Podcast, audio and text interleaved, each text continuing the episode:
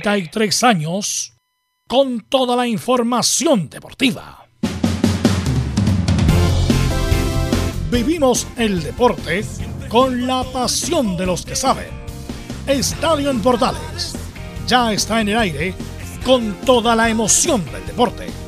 Comentarios: Carlos Alberto Bravo, Velus Bravo, Leonardo Mora, Camilo Vicencio, René de la Rosa y Giovanni Castiglione. Reporteros: Enzo Muñoz, Nicolás Gatica, Felipe Holguín, Laurencio Valderrama, Juan Pedro Hidalgo, Rodrigo Jara, Rodrigo Vergara y Alfonso Zúñiga. Producción: Laurencio Valderrama y Nicolás Gatica. Edición: Leonardo Mora. Dirección: Carlos Alberto Bravo. Estadio en Portales es una presentación de Ahumada Comercial y Compañía Limitada.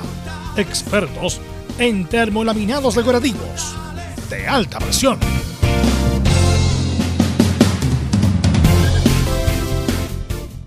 13 horas con 34 minutos, Estadio Portales en el aire, lunes ya 17 de mayo, después de una jornada intensa, maratónica entre sábado y domingo por las elecciones, elecciones de la Convención Constituyente, alcaldes, gobernadores y concejales, damos inicio a este nuevo programa. Eh, tenemos mucha información porque estamos esta semana se vuelve, se retoma la fecha la, fecha del fútbol profesional chileno, así que vamos a estar muy atentos. Juega la Católica Copa Libertadores, Huachipato juega Sudamericana. Vamos a ver si sale o no la lista de la selección chilena, los reservados por lo menos. Así que tenemos información, mucha información deportiva. También lo que pasó con Pellegrini, gran campaña. Está materializando una gran campaña. Y también lo que dejó las declaraciones de Arturo Vidal. Así que inmediatamente pasamos a saludar a nuestros compañeros. Ya el primero que saludamos, como siempre, es a Nicolás Gatica. ¿Cómo estás, Nicolás? Buenas tardes, Velo, y a toda la sintonía de Estadio en Portales. Claro, vamos a revisar en Colo Colo cómo se está preparando el técnico eh, Gustavo Quinteros para el duelo del domingo, justamente ante Huachipato. Recupera jugadores importantes como Martín Rodríguez, Gabriel Suazo, lateral izquierdo que cumplió su fecha de castigo, y otros más. Ok, gracias Nicolás. ¿Y qué nos dice Enzo Muñoz de la U que juega el domingo, último horario de la jornada, con Everton de Milla del Mar, Enzo Muñoz? ¿Cómo estás, Velus? Un gusto saludarte. Sí, ya tú lo señalabas, que el día domingo juega Universidad de Chile a las ocho y media de la noche. Juega el conjunto de Rafael Dudamel, que fue ratificado por Cristian Auber en una entrevista que dio precisamente el manda más de Azul Azul. Ok, gracias Enzo Muñoz. ¿Qué me dice la católica Felipe Holguín? que juega esta semana Copa Libertadores. Muy buenas tardes, Belu. Gusto en saludarte a ti y a todos los oyentes de Estadio Portales. Eh, claro, la Católica ya emprende rumbo hacia el aeropuerto para ah, lo que va a ser el duelo importante del día de mañana por la Copa Conmebol Libertadores, donde va a intentar en el Parque Central, allá en Uruguay, al Nacional de Montevideo. Esto y más en Estadio Portales. Gracias, Felipe. ¿Y qué me indica, qué me indica Laurencio Valderrama con las colonias, Laurencio? Hola, ¿qué tal, Velo? Gusto de saludarte a ti y a todos quienes nos escuchan en Estadio Portales Edición Central. Estaremos enfocados en lo que está haciendo Palestino. Recordemos que el día jueves visita confirmado a News of Boy en el estadio Marcelo Bielsa. A diferencia de Guachipato, eh, podrá jugar el cuadro de News of Boy como local ante Palestino en Rosario. Eh, por un lado lo de Palestino y por otro lado de Unión Española, que ya empieza a preparar el duelo estelar de la octava fecha ante la Universidad Católica del sábado a las 20.30. Y Tomás en Estadio Portales. Gracias, Laurencio. Y saludamos a don Camilo Vicencio. ¿Cómo estás, Camilo? Hola, Velo. Muy buenas tardes para ti y para todos los auditores de Estadio en Portales. Con la proyectándonos lo que se viene en la semana de Copas Internacionales, eh, ya que este fin de semana, bueno, no hubo fútbol. Así es, así es, no hubo fútbol y bueno, se echó de menos, un poco de menos justamente lo que pasó el fin de semana. ¿Cómo estás, René de la Rosa? ¿Votaste ayer o no votaste ayer, René? Buenas tardes. Hola, buenas tardes, Velus. Hola a todo el equipo y a todos los oyentes de Portales. Sí, tuve la suerte de ir a votar a, la Comuna del Bosque y no perdí mi voto, felizmente. Eh, salió eh, elegido un amigo mío que fue un ex árbitro y que empezó como concejal, empezó encargado de deporte, ahora ya es alcalde de la Comuna del Bosque. ¿Quién salió elegido, disculpa, en el Bosque, René?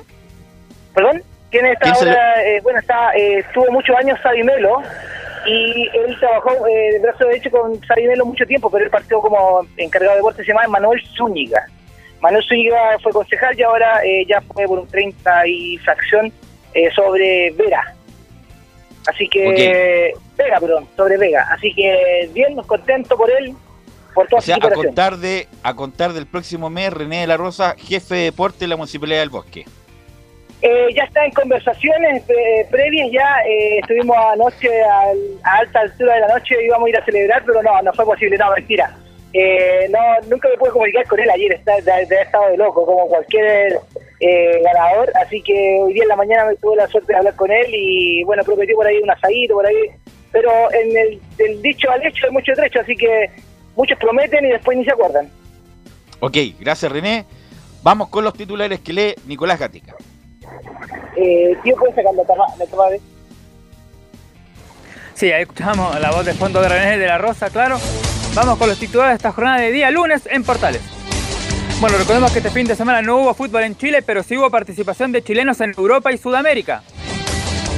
En Europa, justamente en el Betis de Pellegrini y Bravo prácticamente aseguró su participación para la Euro Europa League 2021-2022. El que se aseguró 100% participación continental fue Bayer Leverkusen de Charles Arangui, donde el chileno fue titular. Nos vamos a México, donde por los cuartos de final vuelta de clausura, Cruz Azul venció 3 a 1 al Toluca de Claudio Baeza, que jugó los 90 minutos y lo eliminó del certamen.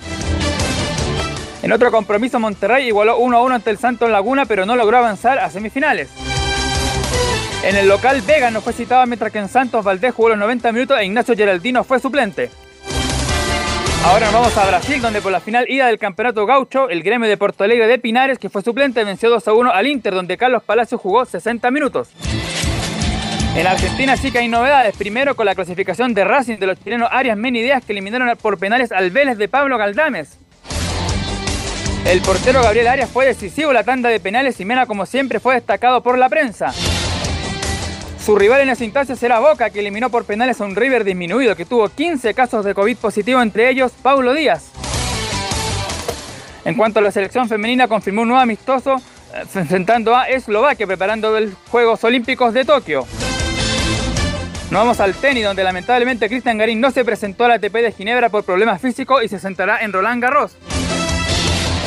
Y finalmente cerramos con el canotaje, donde María José Maya logró modalidad de medalla de oro en 6 en 5.000 metros de la Copa del Mundo que se disputa en Hungría. Esto y más en Estadio en Portales.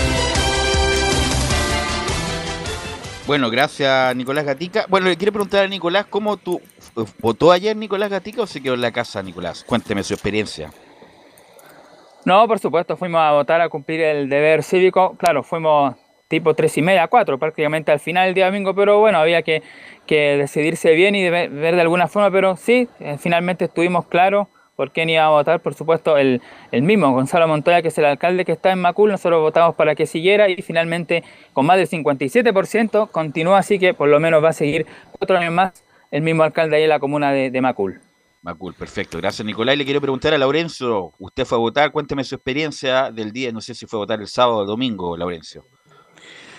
Bueno, eh, bueno eh, justamente fui a votar el día sábado, pasadita a las 5 de la, de la tarde, similar a lo que hizo Camilo Vicencio por su lado. Así que, y esta vez, a diferencia de otras ocasiones, que fue el tercer lugar distinto de las últimas tres votaciones, o sea, en las últimas tres votaciones me, me tocaron tres lugares diferentes.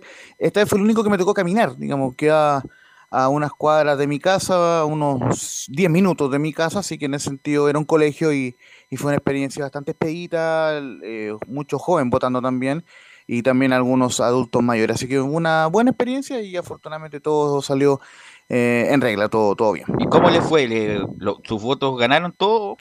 ¿Cómo salió? ¿3-0, 4-0, 3-1, 3-2? Sí, te salió el, el abogado Daniel de hecho. Ok, lo escuché medio organizado. Felipe, ¿y usted? ¿Cómo le fue la votación? Cuénteme.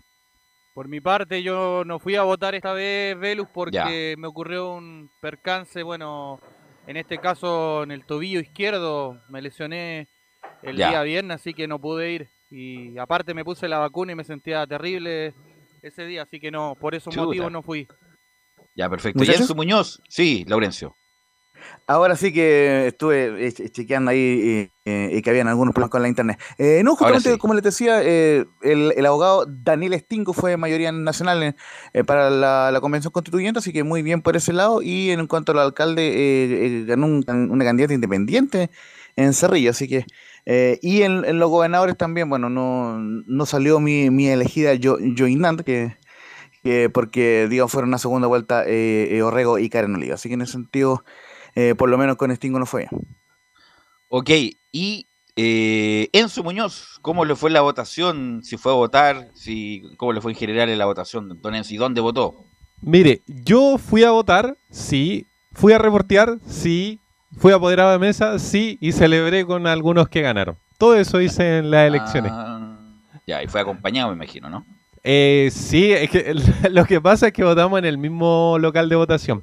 La mesa diferente, pero en la misma local de votación con mi pareja.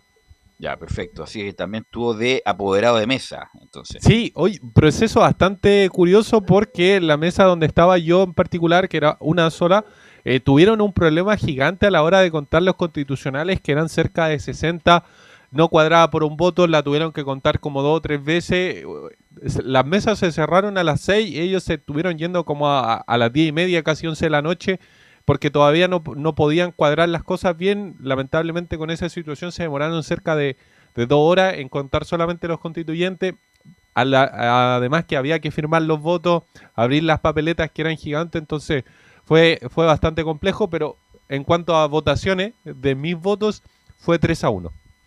Ah, ya, perfecto. Perfecto. Bueno, sí, también mi hermana fue apoderada Sí, Laurencio. No, y, por supuesto, bueno, en una casa de escuchar si lo marcaron o no, pero si no, destacarlo eh, otra vez el trabajo en general del equipo de Portales Digital en esta justamente elección. Me, me el pensamiento. y, en mi caso, bueno, justamente estuvimos más, eh, más bien en labores de producción eh, apoyando ahí a Camilo Vicencio, así que en ese sentido, para la revista de Portales, así que en ese sentido, eh, agradecido de la oportunidad y siempre eh, grato ahí estar en, los eventos importantes y representando a Portales Digital.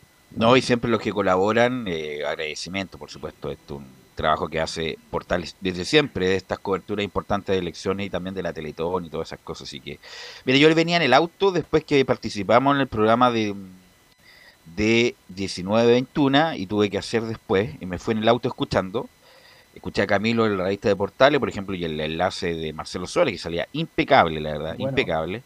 Así que eh, a lo mejor hay que. Hay Camilo, vamos a tener que hacer una vaca para comprarle un micrófono mejor, ¿ah? porque Camilo lo mejor debería salir mejor de lo que sale. Sale bien, pero debería salir mejor porque Camilo es el, el book insignia de, de prensa de de portales. Pero bueno, tu experiencia, Camilo, respecto a tu votación, ¿cómo te fue? Cuéntame.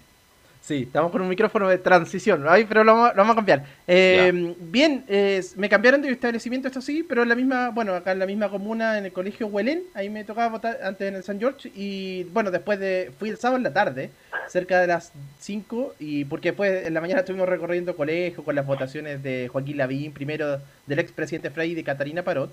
Pero después bien entré y ningún problema, estaba vacío, entré directamente y destacar eso sí, por lo menos las mesas, ya que eran bastante grandes los votos, los tenían doblados, entonces pues ya al momento después de marcar las preferencias ya era fácil eh, doblar los, los votos, era solo seguir eh, lo que estaba marcado. Así que bien, bien por ese aspecto, así que ningún problema al momento de ir a votar.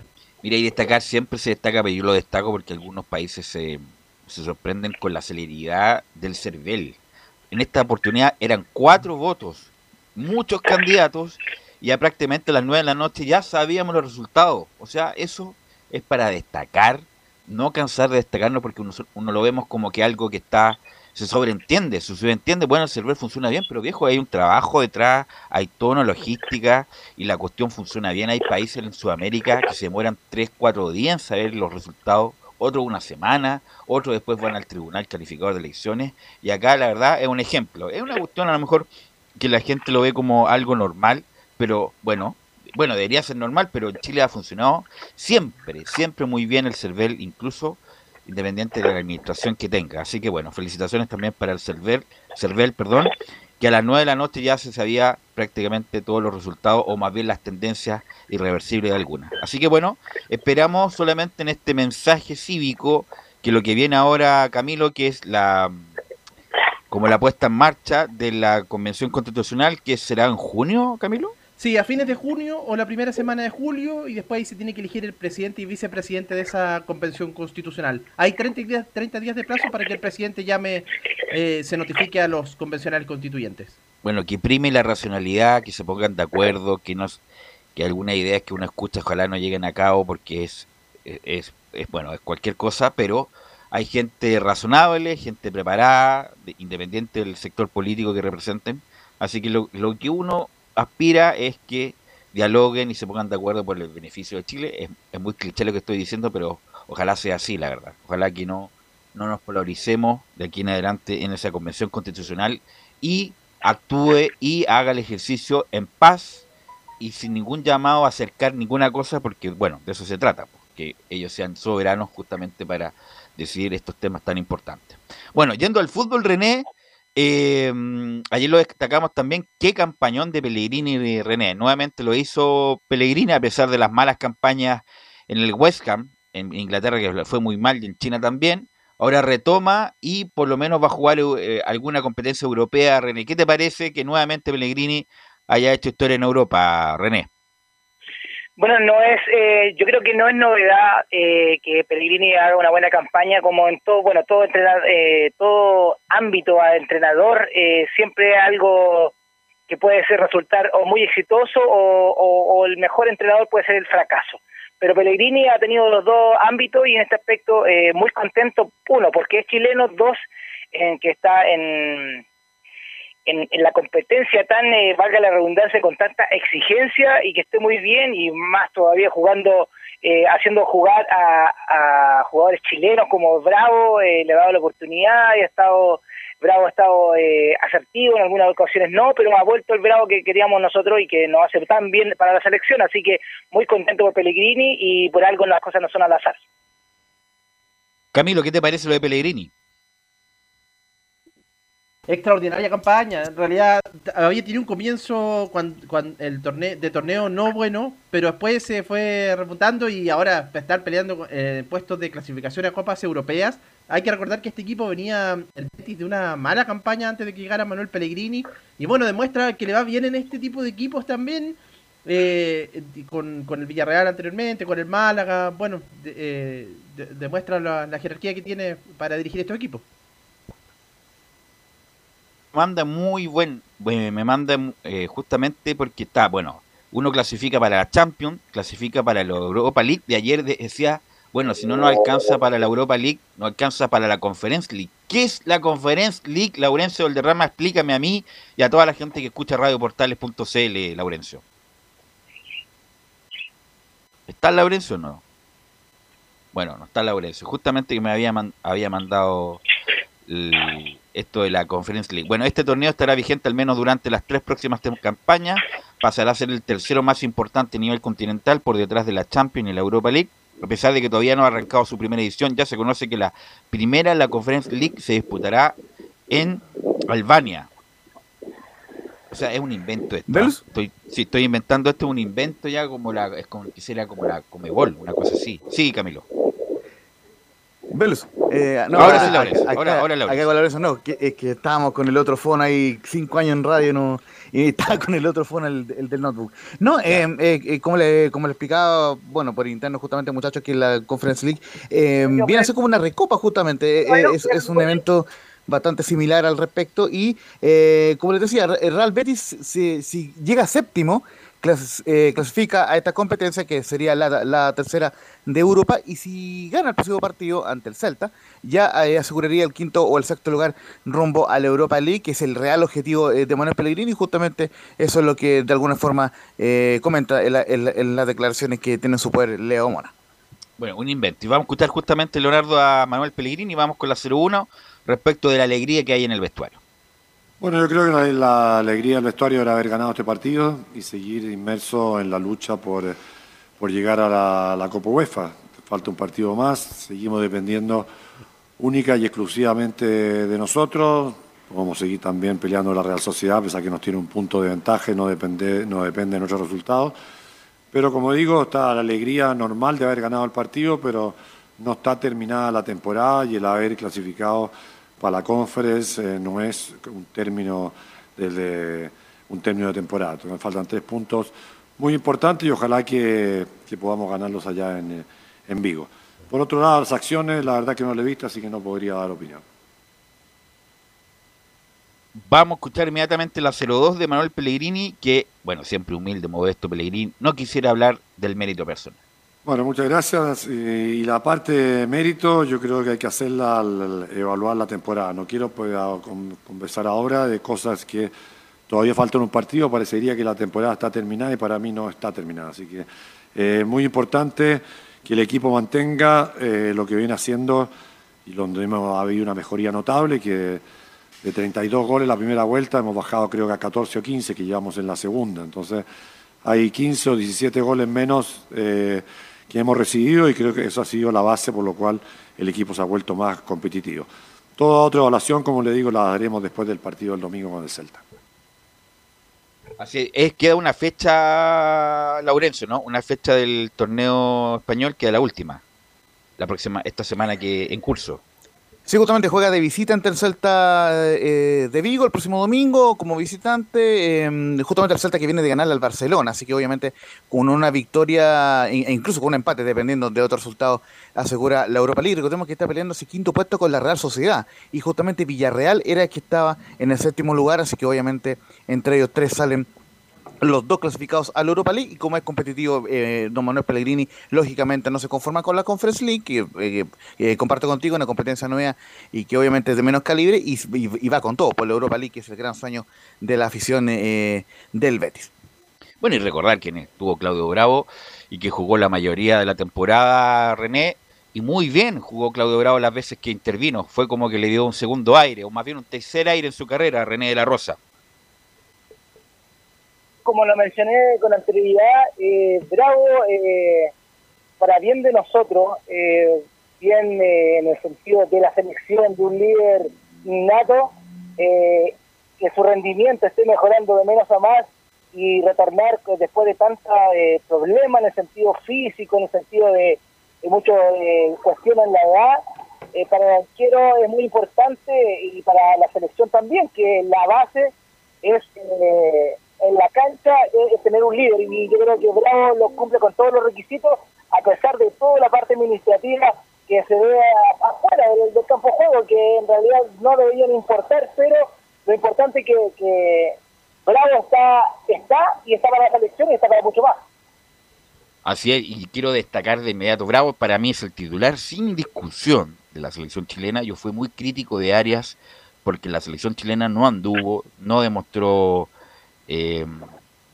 seguridad, ¿no? demostró seguridad, eh, se le notaba en la cara, cometió muchos errores, pero ayer vi el partido de Racing con Vélez, y hace tiempo ya, yo creo que toda esta la temporada pasada y la que empezó, Arias está jugando a gran nivel, a gran nivel con unas tapadas impresionantes, debe ser, no, no, no debe ser, es lejos el mejor jugador de Racing. Ya hablamos de Bravo, René Camilo, bueno, y el que también habló fue Arturo Vidal, que parece que están como componiendo un poco la amistad, eh, o más, que componiendo, componiendo la civilidad. Yo creo que no, no, creo que vuelvan a ser amigos, pero por lo menos ser civilizados a la hora de jugar juntos. Y esto vamos a escuchar eh, Leonardo Mora de Arturo Vidal respecto de otro amigo que también lo tiene en el Inter. Y esto nos dice Vidal de Alexis Sánchez que lo ve contento. Bien, Alexis, bien, lo veo contento. Eh, se entrena muy bien, se prepara bien, siempre quiere jugar. No, lo veo, lo veo como cuando estábamos en Colo Colo, con mucha alegría, con ganas de demostrar siempre en cada partido o cada vez que le toca jugar, así que realmente lo veo muy bien. Desde que nos conocimos con Alexis en Colo Colo, siempre hemos tenido una competencia sana de, quién es el mejor y, y todos estos años creo que a la larga todos los que han estado en nuestros procesos saben esa realidad, entonces en este momento, en esta edad que nos tocó juntarnos de nuevo en el Inter, pudimos lograr otro objetivo y eso quiere decir que que todavía nos queda mucho por dar y, que cualquier jugador con, ambición puede llegar muy lejos. Vamos, seguimos con Arturo Ideal y nos comenta cómo ve este nuevo proceso en la selección. A mí Pulgar me gusta mucho, tiene mucha calidad, es un jugador que tiene mucha personalidad, un jugador grande, se maneja muy bien en el campo. Charlie, ¿para qué te voy a decir que ya no es joven, ya Charlie ya viene con nosotros? Eh, Palacio me gusta, me gusta mucho, lo vi muy bien en la, en, la Unión, lo veo con mucha personalidad y espero que le vaya muy bien en Brasil. Creo que es un jugador que, que va a dar que hablar, es un jugador con mucha calidad. sí, siempre hablamos, siempre me pregunta cómo estoy, cómo, cómo va la recuperación. Tenemos buena comunicación desde que llegó, hemos tenido, hemos hablado mucho. Ojalá nos vaya bien a todos, ojalá la selección vuelva a ser importante, a ganar cosas a estar peleando por ir al Mundial, eh, pelear otra Copa América. Sería muy lindo. Bueno, Arturo Vidal tiene, a ver si me colaboran ahí, si me confirman, tiene 33 años Vidal, va para 34. Y miren, vamos a escuchar la siguiente audio de Arturo Vidal. Me gustaría jugar en Flamengo, Colo Colo, Boca, América, o sea, le faltó decir cualquier equipo para toda Sudamérica. La verdad yo lo he dicho siempre, siempre cuando vuelva voy a, me gustaría un sueño jugar en Flamengo, en Colo Colo, son, son no sé, están conmigo siempre, los sigo mucho, Boca también lo sigo mucho porque me gusta cómo juegan, la gente es muy apasionada, Gary me lo ha dicho, en la América de México también, Mira. que me encanta también. Qué lindo. Están ahí, esos son mis equipos, ojalá quiera se me dé la oportunidad de jugar en alguno. ¿Qué no, Pero ah? nada, quiero seguir acá, quiero seguir peleando por la Champions y en algún momento si se me da, feliz. ¿Le alcanzará el tiempo, René, para jugar en tantos clubes ya? Estos cuatro clubes, René, ¿o no? de Vidal, eh, no dudo su capacidad, pero la verdad eh, no creo mucho de equipo y yo creo que va a tener que al final, eh, sin desmerecer a ningún colocolino o algún amante o idolatra a Vidal, yo creo que eh, Rodelindo, yo creo que va a llegar a jugar a Rodelindo si llega a estar en primera, como lo mencionó en las redes sociales. Camilo, ¿le alcanzará para jugar? Bueno, obviamente un deseo, pero lo más probable es que no sea así, que no juegue a lo mejor en Flamengo, no. Ojalá llegue a Colo Colo, pero a Colo Colo no con 37 años, llegue con, no sé, unos 35 años y sea aporte Camilo Arturo Vidal en Colo Colo. Camilo, parece que se nos fue Camilo. Bueno, vamos a escuchar la última Ahí sí, de... Perdón. Ahí sí, Camilo, Sí. adelante. Eh, no, por último sería buena, eh, ya no, no los tres, no Flamengo ni Boca, pero yo creo que van- Colo Colo va a terminar sí o sí, pero en Boca por último verlo también. Creo que en, do- en dos clubes perfectamente. Ojalá, ojalá en Colo Colo sería muy, muy importante. Y vamos a escuchar la última que nos habló Arturo Vidal respecto a la opción de dejar el Inter y si lo llamó Jorge Luis Sampaoli. Es que es muy difícil hablar eso.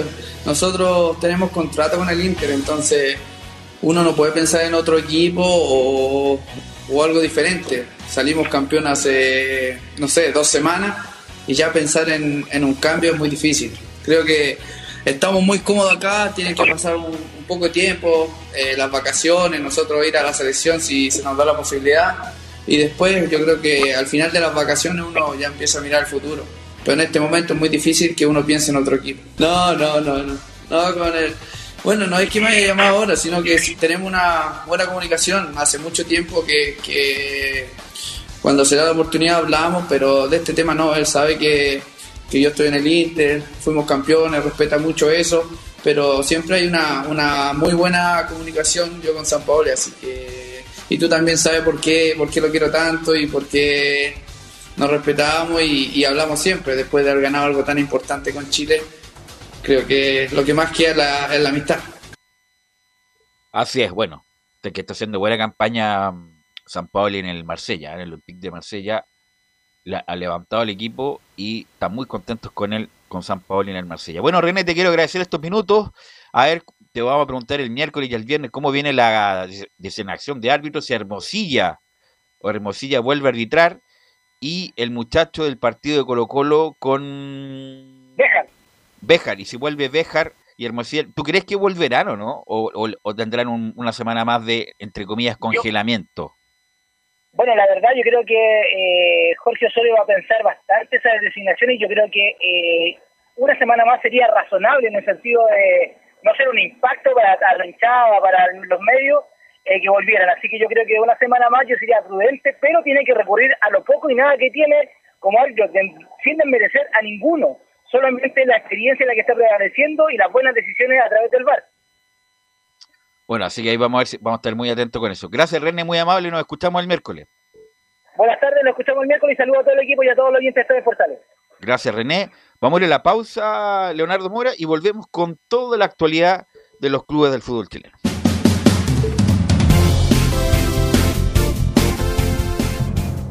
Radio Portales le indica la hora. Las 2 de la tarde, 2 minutos. ¿Necesitas promocionar tu marca o producto?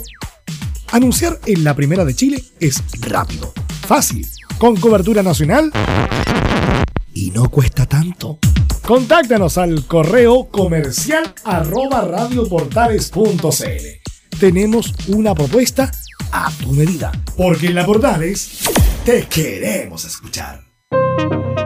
Es muy importante, es urgente, es vital que entre todos detengamos el coronavirus. Y todos podemos ayudar a través de una sencilla acción. Quédate en casa por tu salud, la de los niños y la de los adultos mayores. Sigamos los protocolos que entrega la autoridad de salud y evitemos contagiarnos o contagiar a nuestros seres queridos o a otras personas. Quédate en casa porque es la mejor manera de ponerle fin a este virus. Nosotros te seguiremos informando y acompañando, pero te invitamos de todo corazón que por favor lo hagas. Es muy fácil. Quédate en casa. Quédate en casa. Quédate en casa. Quédate en casa. Quédate en casa. Quédate en casa. Recuerda, al coronavirus lo derrotamos entre todos. Seamos responsables. Es un mensaje de Radio Portales, la primera de Chile. ¿Quieres tener lo mejor y sin pagar de más? Las mejores series de televisión, los mejores eventos deportivos, equipo transportable, películas y series 24/7. Transforma tu TV a Smart TV. Llama al 973-718989. Twitter arroba panchops. Visita www.radiosport.cl, el sitio web de la Deportiva de Chile.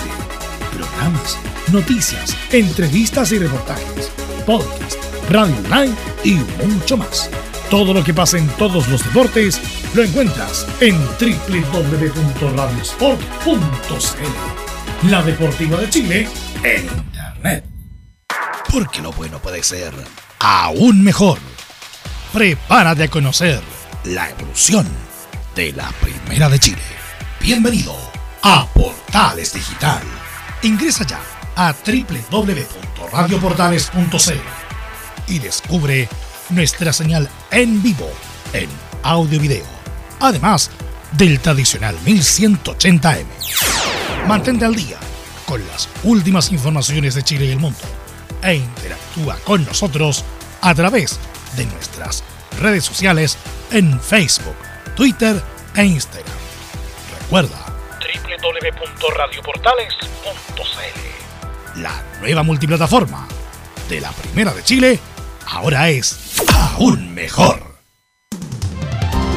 Termolaminados de León, tecnología alemana de última generación. Casa Matriz, Avenida La Serena, 776 Recoleta. Foro 22 622 56 76. Termolaminados de León.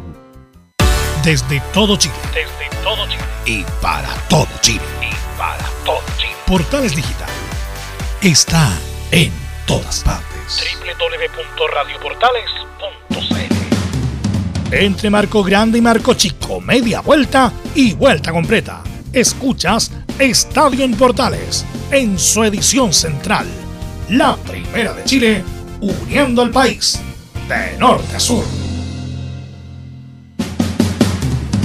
Ya son las 14 horas con 6 minutos. A ver si me ayuda Camilo, porque cuando estuvimos en el, bueno, en el inicio del programa salieron bastante información importante respecto de la pandemia. Recordar que estamos en pandemia todavía, que eh, el toque de queda desde el miércoles se atrasa desde las 22 horas, o sea, desde las 22 horas hasta las 5 de la mañana, por lo tanto, una hora más para que no surja, para que no rija el toque de queda. Y, por ejemplo, la comuna de don Nicolás Gatica salen de cuarentena es que es Macul, pero y, otra- y otras salen como Copiapó, Limache, Quinta Coco, Palmilla, Codegua, Pelarco, Rauco, San Rosendo, Lumaco, Pitrosquem, Caracotín, Lanco y Panguipulli.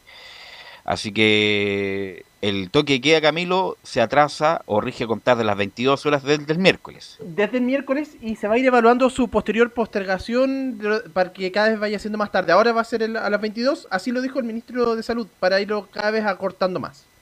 Ojalá termine esta cuestión luego, ¿ah? Del- estar en cuarentena ya, con, llevamos como dos meses ya en, en esta, en esta segunda etapa. Bueno, eh, y el que espera no estar en cuarentena, sino que estar muy activo es la Universidad Católica, Felipe, porque esta semana juega con Nacional de Uruguay para estar ahí, está tiro cañón para clasificar a la segunda, a octavos de final de la Copa Libertadores de Felipe. Muy buenas tardes, Belu. Gusto en saludarte nuevamente a ti y a todos los oyentes de Estadio en Portales. Claro, como lo anunciaba en los titulares, eh, la Católica ya empieza alistarse, ya está, ya acaba de llegar a lo, al aeropuerto para tomar el avión y llegar allá a suelo uruguayo para enfrentar el día de mañana a las 18.15 horas al elenco del Nacional, al bolso uruguayo, que tiene hartas bajas. Por un lado, ya lo iremos repasando ahí desmenuzadamente, porque también eh, ustedes hacían muy, se referían bastante a lo que es el, el COVID-19, que, que bueno, que es un tema mundial en, en todos los aspectos eh, en todo el planeta. Eh, tiene seis bajas por COVID-19 el, el, elenco del Nacional de Uruguay, ahora se sumaron tres más y con esas son seis, que con eso la, el cuadro de, del Nacional eh, tiene bajas también por lesión, que son dos, Así que si gusta la, las vamos repasando para que la gente sepa que el elenco del Nacional también va a tener bajas, pero son muchas más eh, a diferencia de lo que tiene la Católica. Eh, a referencia de lo que enfrentaron cuando jugaron en, en San Carlos de Apoquindo, eh, las bajas por el COVID-19 son Guillermo Centurión, el portero, Emiliano Martínez, el volante, Tiago Vecino, el delantero, más un funcionario del equipo y los otros tres casos de, COVID de, de, los últimos minutos, eso se está por resolver en breve y hay dos lesionados además en el Nacional de Uruguay que son Camilo Cándido y Felipe Carballo, el habilidoso número 10 que tiene el equipo uruguayo.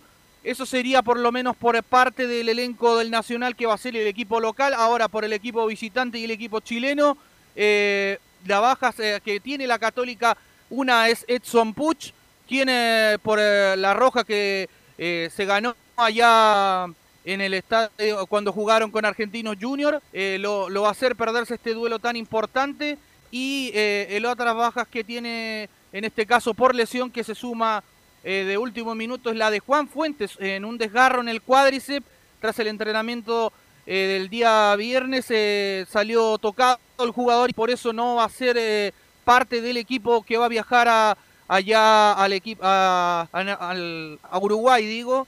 Y eh, bueno, y, se suma las bajas también que tiene de Diego Bonanote, de Gonzalo Tapia y de el que les decía yo en este caso Juan Fuentes. Esas serían por lo menos las diferencias que tendría ya la Católica a comparación del equipo que enfrentó a Argentino Junior. Tiene 13 variantes, en este caso en el esquema táctico de, de Gustavo Poyet. Uno sería Branco Ampuero, el, uno de los eh, que va a asoma como titular en el esquema táctico, y el otro sería Diego Valencia, al igual que Luciano Agüet, muchachos.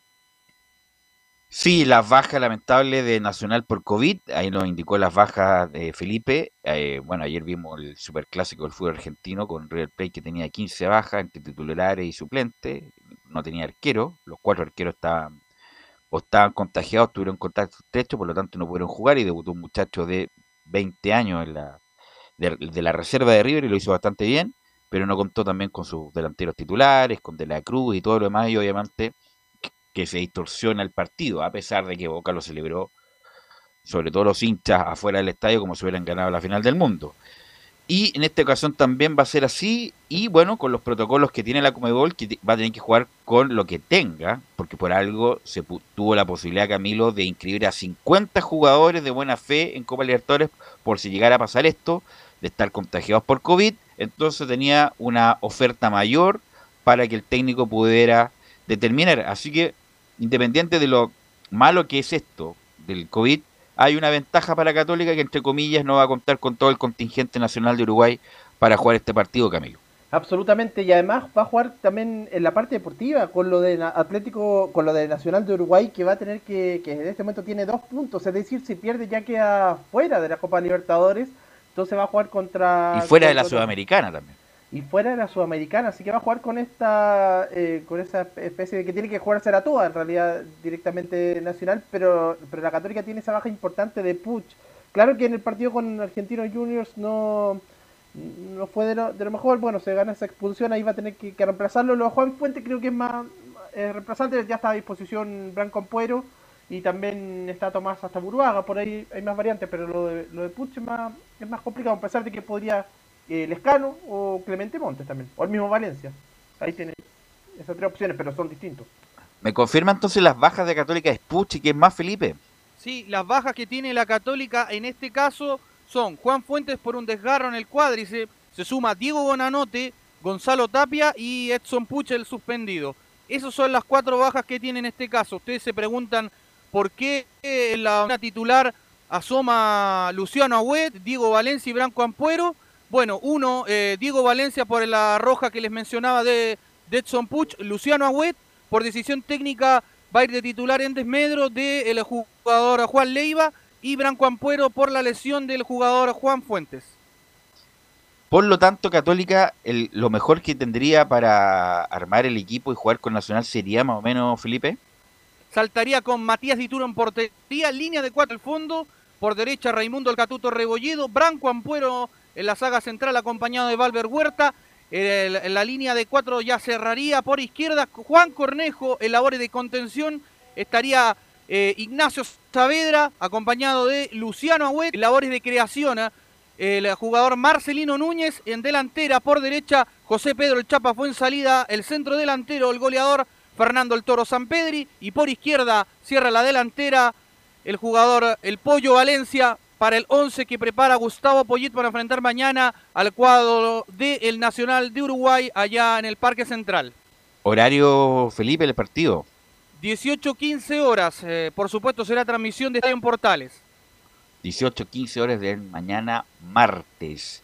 Martes obviamente va a ser transmisión de eh, Portales Digital para este partido, que es muy importante porque, bueno, es un grupo, como lo comentamos, eh, a pesar de que hay disparidad en los puntos, bueno, está Argentino Junior con 9, la UC con 6, Nacional de Medellín con 5, Nacional de Uruguay, pero puede, puede, pasar muchas cosas, Camilo, porque si llegara a ganar Nacional, queda un punto de la Católica, eh, puede quedar en la misma línea Nacional, eh, si gana Nacional de Colombia, pasa la Católica, si llegara a empatar Católica lo mismo, por lo tanto, independiente que hay disparidad en cuanto a los, en cuanto a los puntos, eh, puede pasar muchas, muchas combinaciones mañana.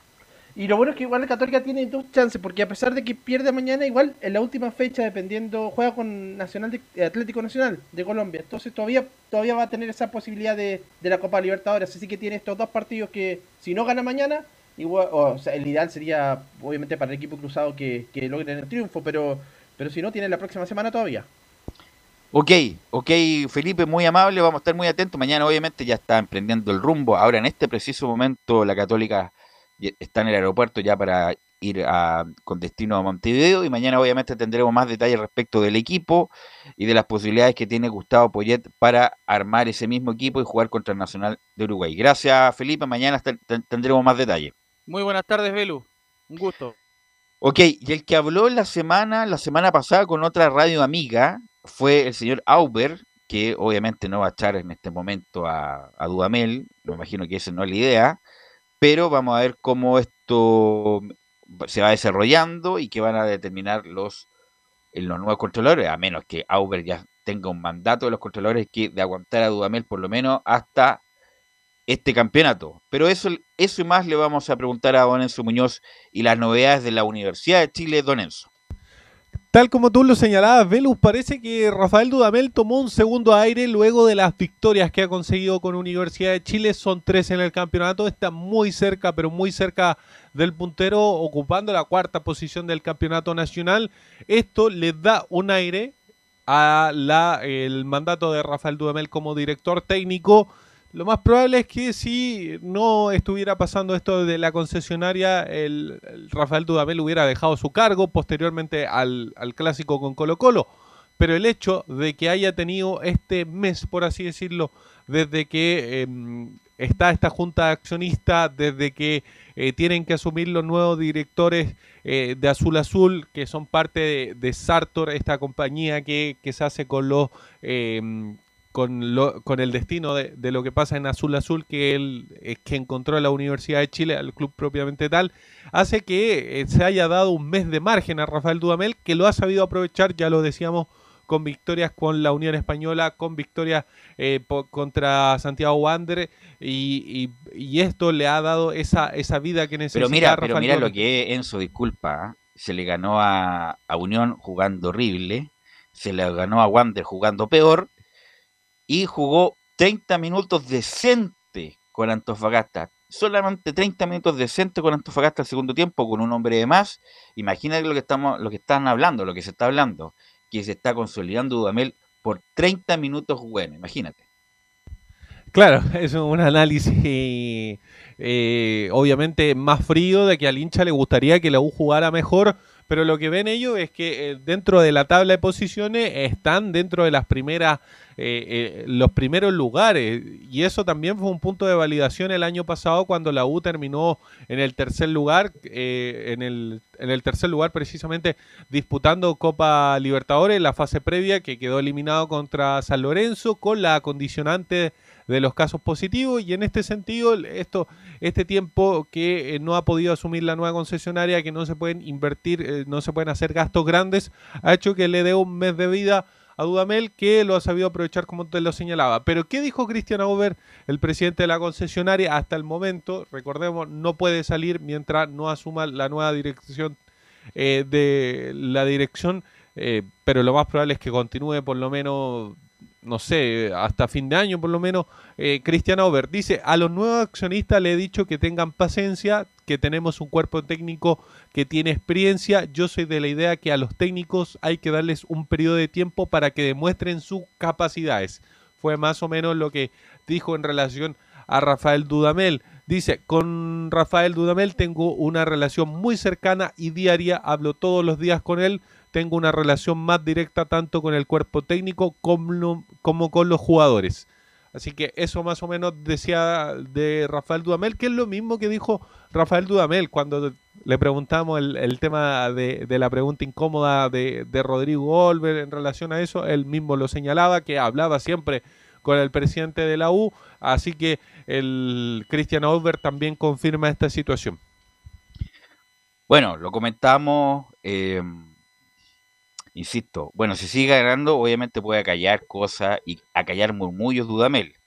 Y si, y si juega mejor, obviamente, pero insisto, Dudamel no ha dado el ancho todavía, no le ha ido bien ningún club profesional, ya lo dije, lo, lo, los clubes de Venezuela y menos en el Mineiro, le fue bien en fútbol juvenil, que es otra galaxia, otra dimensión, que no tiene nada que ver con el fútbol profesional, así que se está jugando su chance ahora en la U, en estos, entre comillas, calma que hay en la U después de estos resultados positivos, no obstante el juego es discreto, no obstante Camilo, esos 30 minutos buenos que lo, sostienen a Dudamel, y además porque hay una transición, hablamos tanto de transición, o se terminó la transición en este caso de Chile, pero justamente lo sostiene eh, este cambio de mando que se va a producir los próximos días, Camilo.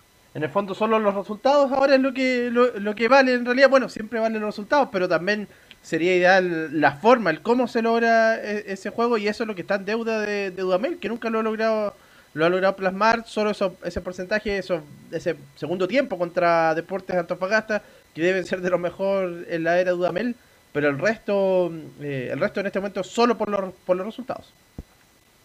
Bueno, Enzo, eh, la buena noticia, es, lo comentamos también la semana pasada, lo de Franco Lobo, ¿eh? Franco Lobo ya está, estará disponible para jugar o estar en la situación o es muy prematuro todavía? Mira, está disponible el jugador, de hecho yo te lo comentaba, hizo, participó del partido con Recoleta, hizo goles con, contra el conjunto eh, del, de la capital, así que está 100%, Luis Casanova también estaría recuperado, así que va a ser un bonito duelo lo que va a pasar durante la semana y lo que pase durante el próximo partido contra Everton de Viña del Mar, por quién va a ser la defensa que va a armar Rafael Dudamel para el partido eh, que tiene que tiene por el torneo, como te lo señalaba, en, en, el estadio el Parque El Teniente de Rancagua, por quién va a ser la, la defensa, si va a ser con Ramón Arias y con Luis Casanova, que era la que venía trayendo, o va a ser con eh, Ramón Arias y con Osvaldo González. Entre Osvaldo González y Luis Casanova debería ser salir el acompañante de Ramón Arias. Recordemos, Luis Casanova se ausentó de varios partidos producto de una lesión. En, este caso asume Osvaldo González, pero también le ha ido muy bien a Rocky en los partidos que ha tenido, así que la evaluación está muy buena y va a tener un, un lindo duelo. ¿Qué va a pasar con esa eh, con esa situación en particular? En la delantera no debería modificar, no debería haber mayores modificaciones. Lo más probable es que siga jugando con eh, Pablo Aranguis enganchado de 10, considerando la lesión de Marcelo Cañete, y adelante con eh, tanto Joaquín Larribey como Ángelo Enríquez. Bueno, pero Ángelo Enrique está lesionado, ¿llegará al partido? Porque Lo obviamente Sí, es que es rara la situación de Ángelo Enríquez porque en el partido contra Antofagasta recibió una lesión que, es más, tuvo un problema con, con un comentarista del- de la señal oficial. Oye, ah, mira, deja, deja comentar el gordo Claudio Borgi, que está muy eh, sensible. Solamente Ángelo Enrique en una publicación en Instagram dije, mira Vichy, no me lesioné solo algo así, y se enoja Vichy que dice tanta tontera por aire respecto de jugador, entrenador y qué sé yo, y se viene a molestar por una, una foto y una expresión de Ángelo Enrique. La verdad, uno de los que está en los medios, si lo sabremos nosotros, bueno, al decir tanta cosa en el aire, por el aire, se, expone justamente la crítica de vuelta. Por lo tanto, no sé qué está llorando Camilo lo de Claudio Borgi. La verdad, fue una sobreexageración de que Claudio Borgi es muy bueno comentando en paneles, tirando la talla, pero no es tan bueno comentando los partidos porque le falta ritmo y lenguaje, Camilo. Sí, eso mismo te iba a comentar en los partidos, como que no marca la, la diferencia, sí, para los paneles de, sema, de la semana, ahí es más entretenido y como entrenador, bueno, pues también cuando le tocó dirigir absolutamente bien, pero aparte él conoce el mundo, él tiene que estar expuesto a las críticas, lleva varios, varios años también, eh, como futbolista primero y después como entrenador. Así que de comentarista se hizo la víctima don Enzo Muñoz. Claro, esa situación tan puntual, Ángelo la, la mostraba en sus redes sociales respondiéndole a quienes decían que se había lesionado solo. Eh, lo descartó del primer microciclo, ahora está descartado del segundo microciclo que durante esta semana ya nos contaba Laurencio Valderrama por interno que estaba descartado para, para este microciclo precisamente de, de esta situación particular que sufrió en su tobillo. Mm, complejo, complejo. Lo más probable es que pueda estar, que pueda estar, pero no va a estar al 100%. Podrían haber modificaciones también en la delantera. Así es. eh, claro, sería Aranguis, Larribey y a lo mejor Contreras, Simón Contreras, que estaba medio cortado en los últimos partidos, eh, o Nahuel Luján. ¿ah? Yo, yo, yo, bueno, yo me la jugaría por Luján. Eh, y además que él está cumpliendo la uva cabalidad por una cuestión de necesidad con el juvenil, porque Morales prácticamente ha jugado todos los partidos, a excepción del clásico, Enzo. Claro, claro, es, es raro lo que, lo que pueda pasar con Nahuel Luján, es raro lo que pueda hacer pasar con Tomás Rodríguez, que son otros de, de los que podría eh, modificar el esquema si es que Ángelo no va a poder estar para este partido, podría ser con Tomás Rodríguez, con Simón Contreras, que Simón Contreras ha, dejado de participar derechamente, incluso de no ser citado para, para los partidos, eh, para, para la suplencia más que nada, para los partidos sí, sí por lo general está citado, pero, pero ha perdido ese protagonismo que lo tenía eh, producto de que Marcelo Morales, Marcelo Morales, eh, está cumpliendo con los minutos sub-20, que también es otro punto fundamental que le dio eh, eh, cierta, cierto margen a, a Simón Contreras de, de poder ser parte del equipo, o del 11, mejor dicho, de, de la U. Así es que Contreras, bueno, era el titular, pero perdió pisada después y, bueno, con la, insisto, con la carencia de un lateral izquierdo, porque Luis del Pino Mago, eh, Luis del Pino Mago lo hizo muy mal, tanto de central como de... que- Mira, estaba viendo una foto de Felipe, disculpa, de Felipe, el mágico del gol ayer, comiendo una pizza. No lo vi tan afectado del tobillo a don Felipe Holguín. Eso, ¿ah? eso fue el viernes. Ah, eso fue el viernes. Ahí se Sí, lesionó. fue cua- cuando se bajó de la micro, creo que se lesionó. Ah, ya, claro. Ahí, ahí veo la foto de Felipe Holguín. prime- Entonces no primero lo- no lo aprovechó de comer y después se lesionó. Después se lesionó, la lesión argentina, para, para no ir a votar. Eh, no, lo que decía yo, lo del Pino Mago, que, bueno, ante la carencia, poca capacidad y todo lo demás de central y de lateral, tuvo que asumir Morales y hasta el momento lo ha hecho relativamente bien. Un hombre que tiene condiciones, pero tiene va a cumplir recién 18 años, así que, bueno, obviamente que no es responsable de todo lo que pueda pasar por esa banda, jugó partidos buenos y partidos no tan buenos de este muchacho. Y respecto de área, área del titular para Dudamel, y ahí el que pueda salir o, o es González o es Luis Casanova, los dos han respondido de muy, buen- muy buena manera. La U tiene, diría yo, cuatro buenos centrales, tres de, buen, muy buen nivel y otro en unos escalones más abajo como el de Carrasco. La zona de volante, yo creo que también ha hecho buena participación Sandoval. ¿ah? Eh, Sandoval eh, es un hombre que es perfectamente confiable en caso de cualquier cosa con Moya y con lo de Gonzalo Espinosa. Y lo que me llama la atención, como lo comentamos la semana pasada, es lo de Galani, totalmente excluido, que en algún momento era titular indiscutido el año pasado. Galani perdió terreno ahí en el medio campo. En la zona de creación, bueno, le quedan tres semanas más, a lo mejor puede ser dos, con lo de Cañete, que mañana nos va a informar con mayor claridad Enzo cómo va esa recuperación. Lo de. mm, Aún bueno, le quedan varias semanas, ojo, porque eran cinco semanas a posterior, eh, más o menos. eh, ya lleva dos o tres, así que le, le quedan semanas de recuperación a Marcelo Cañete. Y arriba, bueno, ya lo comentamos, Luján, Rodríguez, Contreras, Larry Bay, Enrique, así que ahí tiene, tiene chances. Juega con Everton, que no ha hecho una buena campaña.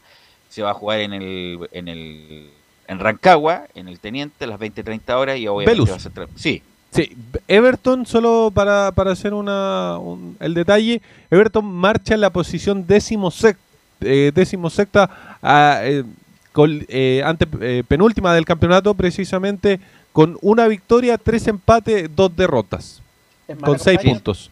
no es buena la campaña, eh, Camilo. No, y sobre todo mm, co- porque tiene un plantel, no es para ser campeón, no creo, pero pero por lo menos para estar algo más arriba. Tiene a Waterman, tiene a Valenzu- César Valenzuela, eh, el mismo Juan Cuevas también. Echeverría, Juan Cueva, eh, Sí. Eh, no, si tiene. co- Everton siempre lo mismo, ¿ah? Mira, yo tengo un- una facción familiar que era de Everton. Eh, yo le tenía mucho cariño a Everton, justamente. Mi abuelo era Everton, mi tío era Everton, mi tío paterno.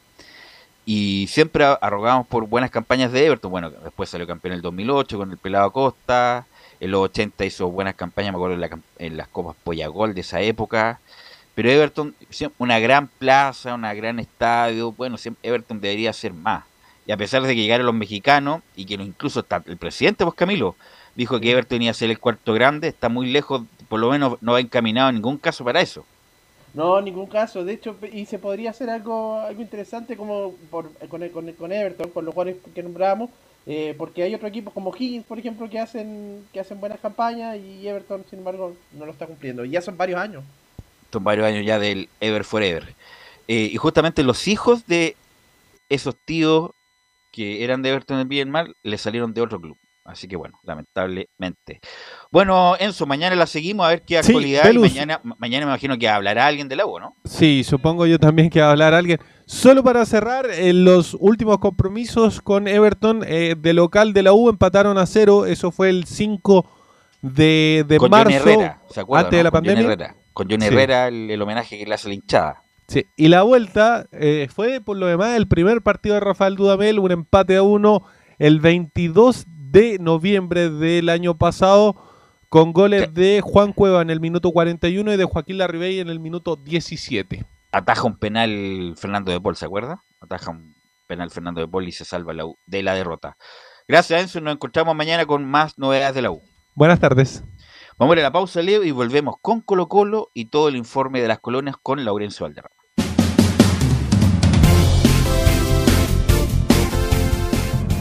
Radio Portales le indica la hora. Las 2 de la tarde, 31 minutos. Ahora más que nunca, quédate en casa y disfruta de algo rico sin pagar de más. Somos de la casa, una delicia al paladar.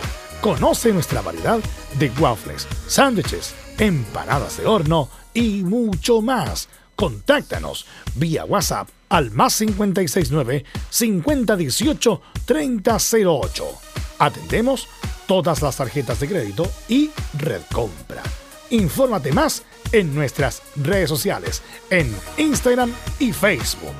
Recuerda, somos de la casa, una delicia al paladar.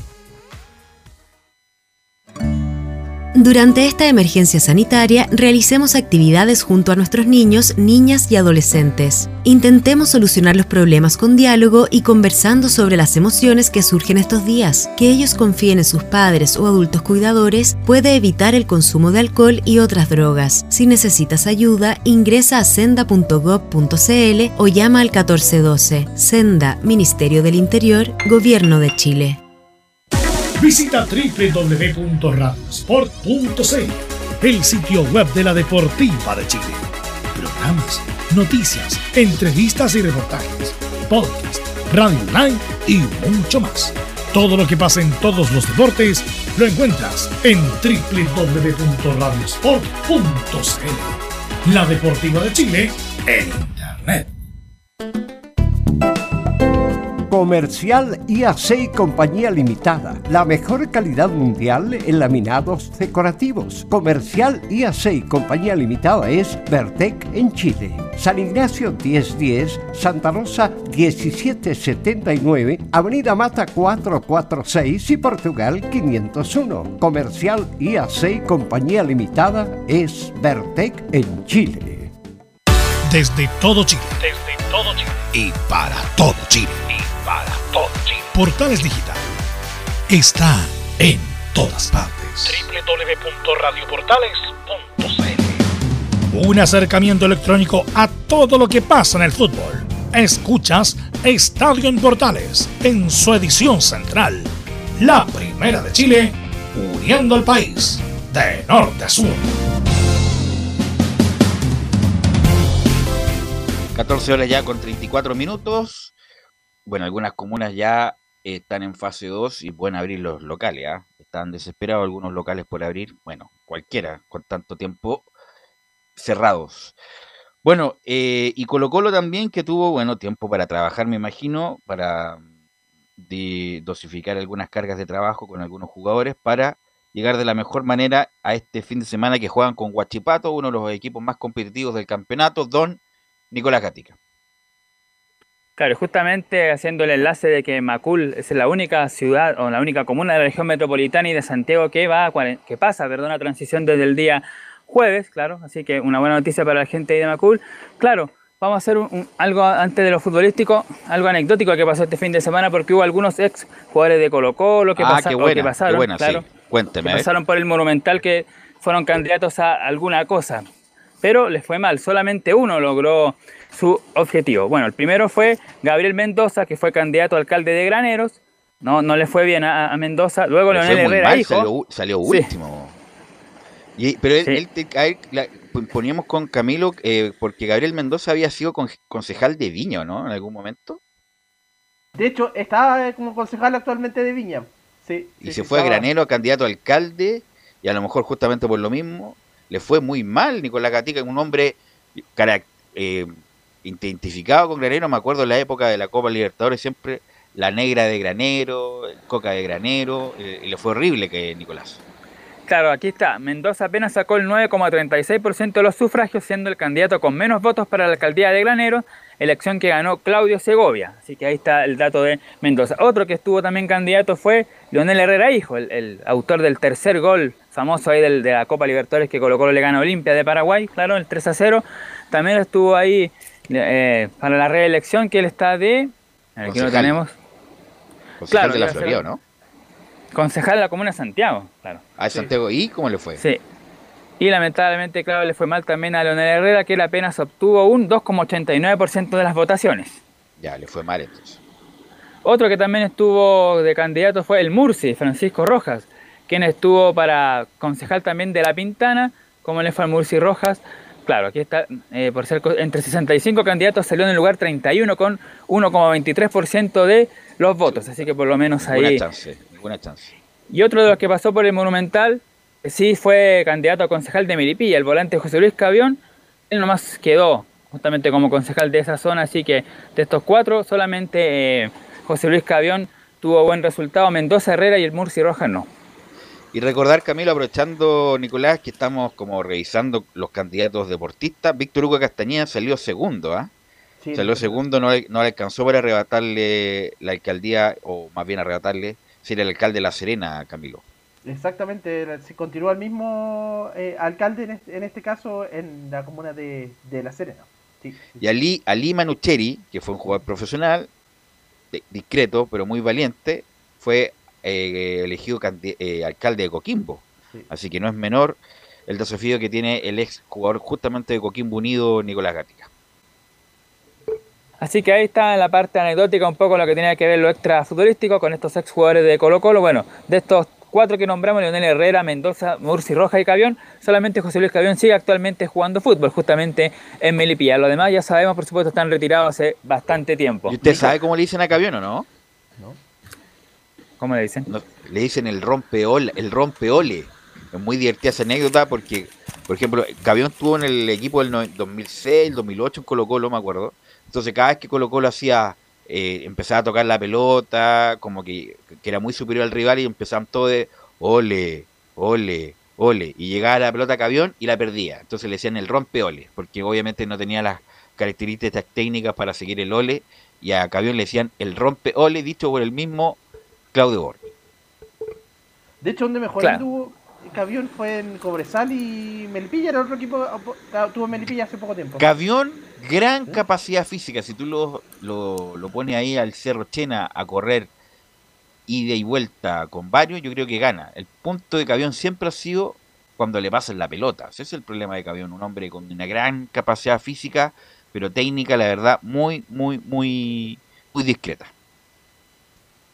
Claro, estuvo entonces la anécdota de muy buena, la de Claudio Borges, justamente sobre el tema del rompeole, bien ahí José Luis Cavión. Bueno, en cuanto ya a los futbolistas competiéndonos en la cancha, Colo Colo hoy día lunes recién volvió a los entrenamientos. Recordemos que en la jornada de sábado y domingo el Estadio Monumental fue sede de votación, hubo mesas y todo eso, así que de hecho hasta horas de la altas horas de la madrugada, ¿no? O de la noche ayer estuvo las luces encendidas ahí en el Monumental, por supuesto, con todo lo que tiene que ver con el conteo de votos. ¿Sabes Incluso el sábado de la a- noche. Disculpa, Nicolás, ¿sabes qué más le dicen a el rompeole también? A René La Rosa. Ahora no lo tenemos en el aire, pero a René La Rosa no, le dicen el rompeole, un hombre que corre mucho, pero cuando tiene el arco encima se nubla. Así que un gran saludo para René de la Rosa también, el rompeole de Portales. Claro, así que bueno, de hecho incluso los canales de televisión hicieron una nota el día sábado en la noche en el mismo Monumental, había un jefe de zona, me parece, de militar, y claro, y ahí está, así que hasta nota de utilizar el Monumental, incluso ahí otras personas estuvieron. Así que en el Monumental estuvo ocupado y hoy día lunes volvieron a los entrenamientos pensando en el duelo del domingo a las 15 horas allá en Talcahuano en el estadio Huachipato Cap Acero, justamente ante el equipo acerero que eh, tiene buen rendimiento. Quizás el campeonato nacional está un poquito más alejado, pero en el torneo internacional, si recordemos, está líder de su grupo, así que a pocos puntos de Rosario Central con el rival que juega, de hecho este fin de este día jueves, así que un rival difícil Huachipato y lo positivo para Quintero es que recuperó a cuatro jugadores que estaban lesionados. Nos referimos a, bueno, Martín Rodríguez que tuvo esa doble lesión en el partido frente a la Universidad de Chile. Eh, Carlos Villanueva, un canterano que iba a jugar incluso frente a Palestino o por lo menos iba a ser citado, tuvo problemas físicos y no pudo hacerlo, lo mismo que Matías Saldivia, también iba a ser citado y tuvo problemas físicos un día antes. Y el otro que recupera también es al capitán, lateral izquierdo y capitán Gabriel Suazo, quien fue expulsado, recordemos, el duelo ante la U.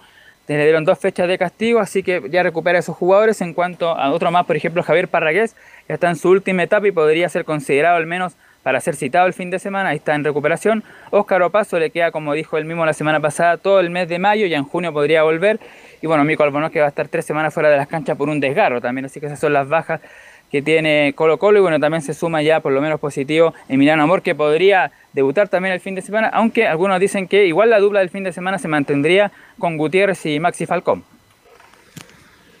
Así es. Bueno, Colo Colo que va a jugar, insisto, con un rival calificado, Camilo, que tiene ritmo internacional además. De hecho, el equipo uno de los equipos sensación en este momento de- del fútbol chileno que es seguido por, por precisamente el técnico, Guachipato, eh, Lubera. que Lubera, sí, sí, que ha hecho una buena, tremenda campaña en realidad a nivel, a nivel internacional y con un equipo joven también. Pero en el campeonato nacional, eso sí, eh, le ha costado, ha perdido partidos de local con O'Higgins también, eh, le ganó ju- ajustadamente a Ñublense. El campeonato nacional le falta. Ren- eh, René. Nicolás. Sí, otro tema en Colo Colo, el caso del delantero Nicolás Blandi, del número 9, porque el día viernes se había dicho de que la dirigencia prácticamente había aceptado, todo estaba todo listo para que Nicolás Blandi se fuera y que la decisión recaía en el jugador, pero ahora dicen que no es tan cierto. De hecho, dice lo siguiente. Se decía que el delantero argentino había rechazado la propuesta salarial que recibió desde Brasil el Juventud, equipo que ascendió recién a la primera división de Brasil, pero lo concreto es que la dirigencia del cacique jamás había traspasado la decisión al jugador, ya que el sondeo, eso fue, el sondeo no convenció en primera instancia, dice aquí que los próximos días pueden volver a la carga, en este caso los brasileños, que lo que ofrecía el cuadro brasileño no, no era lo que, lo que necesita o lo que pedía la dirigencia de Colo Colo, que en definitiva no fue el jugador, sino que fue la misma dirigencia la que en este caso impidió la salida de Nicolás Blandi, que tiene que ver, por supuesto, llegar una mejor oferta. Y sobre este tema, bueno, el, el- el técnico del cuadro de Juventud dijo lo siguiente. eh, confirma que su primera opción de número 9, Marquinhos Santos, se llama el técnico del conjunto brasileño, y dijo que para él es la primera opción de número 9 ahí el jugador Nicolás Blandi, pero por supuesto, también sabe él que lo económico es lo que es la gran piedra de tope para que este pueda llegar al cuadro brasileño. Sí, ayer incluso escribió algo, puso algo, un emoji, no sé si una frase, algo, en su Instagram parece que eh, Nicolás Blandi.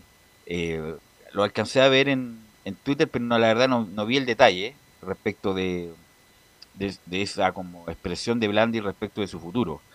Pero bueno, en Colo Colo ya lo escuchamos a Quintero la semana pasada respecto a la, la situación de Blandi y como que no va para más porque no lo va a ocupar Quintero si es que sigue la misma cuerda, sobre todo física, y pero Blandi quiere jugar. Y además Colo Colo, lo comentamos también, le tiene que pagar 100 mil dólares mensuales. Entonces, pagarle a un jugador que no se ocupa 100 mil dólares mensuales es una carga importante. Así que bueno, no sé cómo, cómo lo van a resolver la gente de Colo Colo, Daniel Morón, que el, el gerente deportivo en la actualidad de Colo Colo, para ver si Blandi se queda en Colo Colo o se va a otro lado, le pagar la mitad del sueldo, pero hacer algo porque, insisto, tener un jugador tan caro y que no juegue es, eh, una carga para cualquiera, Nicolás Gatica.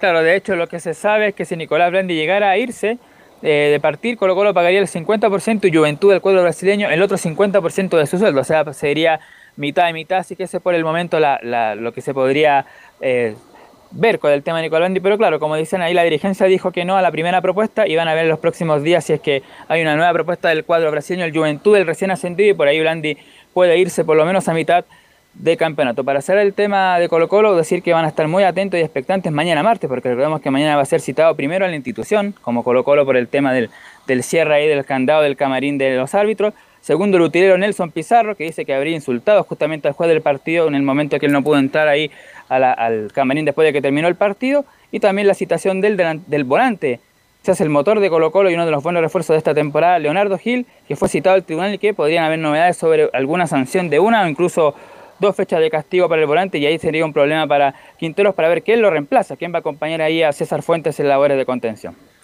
Ok, buen informe, Nicolás. Muy buen informe, así que nos estamos escuchando mañana. Que tenga buena tarde. Igual, buenas tardes. Aprovecha ahí el miércoles, del miércoles ya la fase 2 para Macul. Y vamos con Laurencio Valderrama, que tiene todo el tiempo del mundo para contarnos de las tres, de los tres equipos de Colonia, don Laurencio. Sí, muchachos, ahora sí, buenas tardes, gusto de saludarlo otra vez, renovamos el saludo. Eh, claro, justamente con un cuadro de Palestino en primer término, que es el primero que juega esta semana. Ojo que pasa un detalle bastante interesante porque Palestino, por un lado, juega Copa Sudamericana con, con News Old Boy, pero tienes, va a tener suspendido su partido ante Audax, por lo menos no hay ningún cambio hasta el momento, digamos, mm, porque eh, podría cambiar en, en, en atención de que Palestino está eliminado de la Copa Sudamericana, pero igualmente tendrá su partido suspendido ante Lauda, eh, el, el otro de equipo o de, de- Colonia. Entonces quedarían, digamos, solamente jugaría Palestino el jueves y la Unión Española, por supuesto, el sábado, el este clásico, por lo menos para Unión, en el caso de los hispanos, ante la Universidad Católica. Pero vamos a ir, eh, digamos, con las novedades de Palestino, básicamente que, eh, bueno, que lamentablemente no va a poder contar con por, suspensión con Agustín Faría, pero que debería volver Vicente Fernández al partido del día jueves ante mm, el cuadro de Newell's Old Boys. Un cuadro de de, mm, de, de News Boys que agradeció una gestión de Palestino, porque justamente comentó en su cuenta de Twitter lo siguiente, luego de distintas gestiones y diálogos con Palestino, el club logró mantener la localidad para el encuentro de la fecha 4, para en rigor fecha 5 de la Copa Sudamericana, que se va a disputar el próximo jueves, es decir, este jueves 20, a las 19.15 horas en el estadio Marcelo Bielsa, 19.15 hora local, 18.15 hora de Chile. Así que eh, eh, eh, afortunadamente para los argentinos en este caso van a poder jugar de local en el estadio Marcelo Bielsa, a diferencia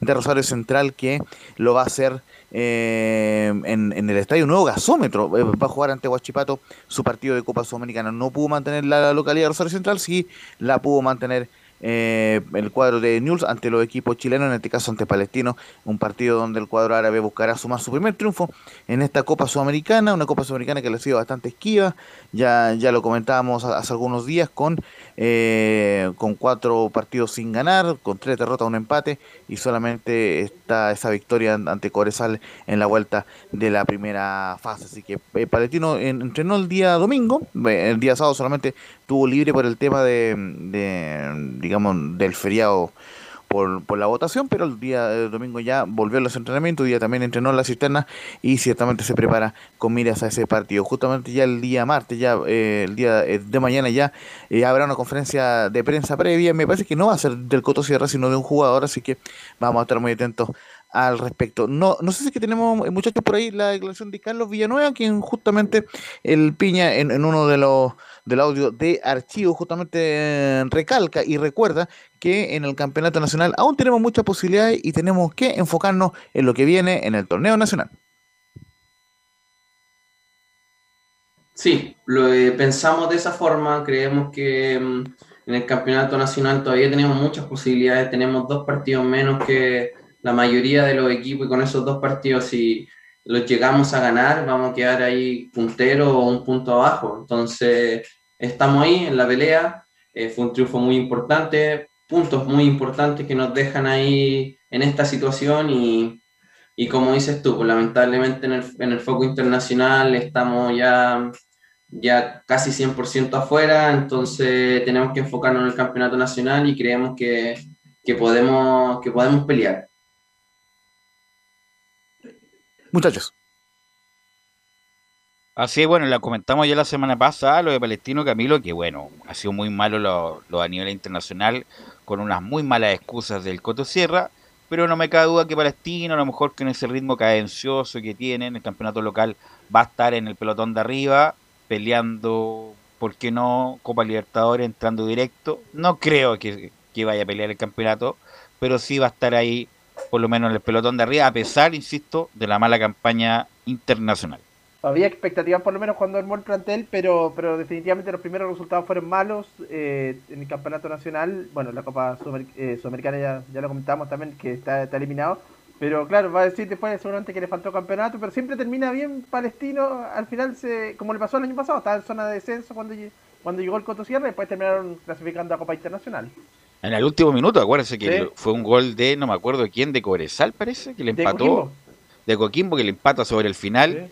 Y, y Palestino en vez de y, y Palestino en vez de ir a la fase previa de la Copa Libertadores va a la Copa Sudamericana, Laurencio.